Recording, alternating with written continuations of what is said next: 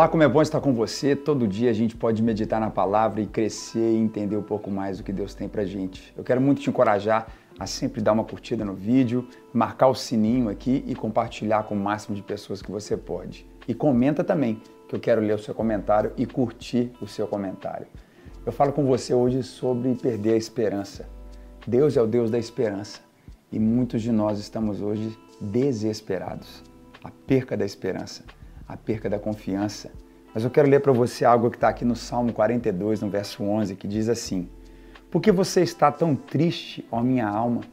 Por que está tão perturbada dentro de mim?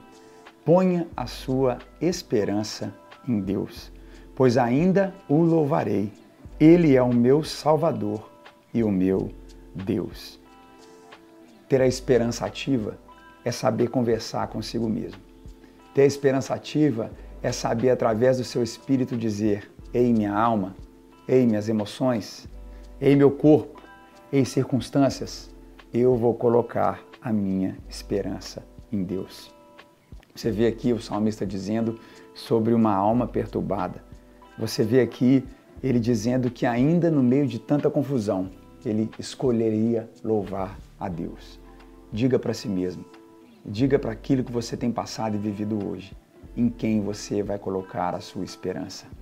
Você pode ter falhado, pessoas que você confiou, amou, se dedicou podem ter falhado com você, mas eu te garanto, Jesus te ama, está aí agora do seu lado e ele não vai falhar com você.